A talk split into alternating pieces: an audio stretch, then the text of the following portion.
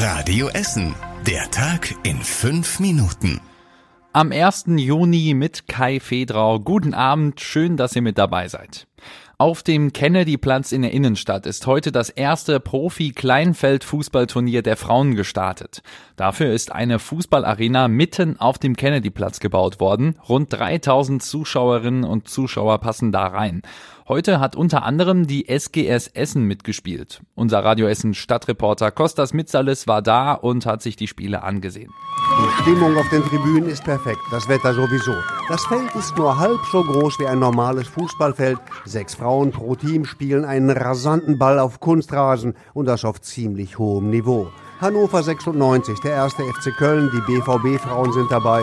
Ja, und unsere Essener Frauen der SGS. Ja, und wenn die ein Tor schießen, dann ist das in der halben Stadt zu hören. Das Finale der Frauen ist heute Abend um 20 Uhr. Morgen fängt die WM der Männer an. Beim Eröffnungsspiel trifft Deutschland auf Zypern. Das Endspiel der Männer ist am 11. Juni.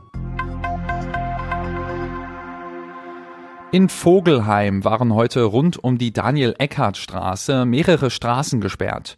Auf dem Gelände der ehemaligen Zeche Emil Emscher wurde eine Phosphorbombe gefunden. Diese Bomben müssen nicht entschärft werden, denn der Kampfmittelräumdienst nimmt sie normalerweise mit. Die Bombe in Vogelheim hatte aber stark gequalmt. Deshalb musste die Feuerwehr die Bombe erstmal mit Wasser abkühlen, bevor der Kampfmittelräumdienst sie mitnehmen konnte.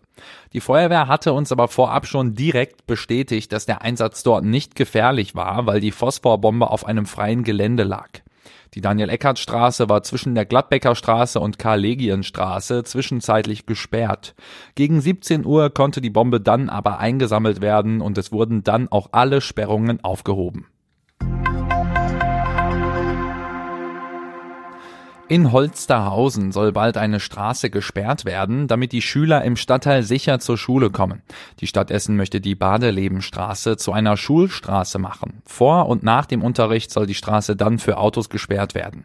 Tobi Bitter aus der Radio Essen Nachrichtenredaktion mit den Details. Die Badelebenstraße in Holsterhausen ist nur 170 Meter lang. Trotzdem gibt es hier zweimal täglich ein Verkehrschaos. Immer vor und nach dem Unterricht an der Grundschule und am Gymnasium dort. Grund dafür sind vor allem Elterntaxis, die trotz des Halteverbots vor den Schulen stehen bleiben. Damit die Schüler sicher zu Fuß unterwegs sind, soll die Badelebenstraße bald vor und nach dem Unterricht gesperrt werden. Gleichzeitig soll es in der Nähe der beiden Schulen extra Zonen geben, an denen die Eltern ihre Kinder absetzen oder einsammeln können. Anwohner sollen die Badelebenstraße weiter ganztägig befahren können. Die Verbraucherzentrale Essen musste im vergangenen Jahr deutlich mehr Menschen beraten als sonst. Knapp 11.000 Essener waren bei der Beratungsstelle. Das sind 2.000 mehr als im Vorjahr. Das liegt vor allem an den gestiegenen Energiepreisen. Viele Essener hatten Fragen zu ihren Abschlagszahlungen. Wegen der Lieferengpässe kamen manche Bestellungen auch nicht an und deshalb wollten viele Menschen ihr Geld wiederhaben. Bei Fake-Shops im Internet war das oft aber nicht mehr möglich. Deshalb kann jetzt aber auch jeder auf der Internetseite der Verbraucherzentrale überprüfen, ob es sich bei solchen Online-Shops um echte Internetseiten handelt oder nicht. Der Barbarossa-Platz in Stoppenberg soll bald umgestaltet werden. Die Politiker in der Bezirksvertretung haben heute darüber gesprochen. Auf dem Barbarossa-Platz in der Hallowstraße findet aktuell regelmäßig ein Wochenmarkt statt. Die Stadt möchte, dass der Platz an den anderen Tagen nicht nur als Parkplatz, sondern auch als Treffpunkt genutzt wird. Dafür könnte zum Beispiel die Bushaltestelle barrierefrei umgestaltet werden. Auch öffentliche Trinkbrunnen sind im Gespräch. Gleichzeitig fordern einige Bezirkspolitiker aber auch, dass nicht zu viele Parkplätze in Stoppenberg wegfallen sollen. Und zum Schluss der Blick aufs Wetter. Die kommende Nacht bleibt trocken, aber es kühlt sich wieder ein bisschen ab auf Temperaturen um die 9 Grad. Morgen gibt's dann hier und da ein paar mehr Wolkenfelder, aber grundsätzlich kommt auch wieder mehr Sonne raus und es bleibt trocken bei Temperaturen um die 21 Grad. Ja, und mit viel Sonne geht's dann auch weiter in Richtung Wochenende.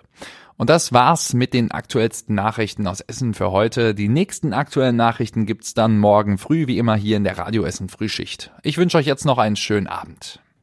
Das war der Tag in fünf Minuten. Diesen und alle weiteren Radio Essen Podcasts findet ihr auf radioessen.de und überall da, wo es Podcasts gibt.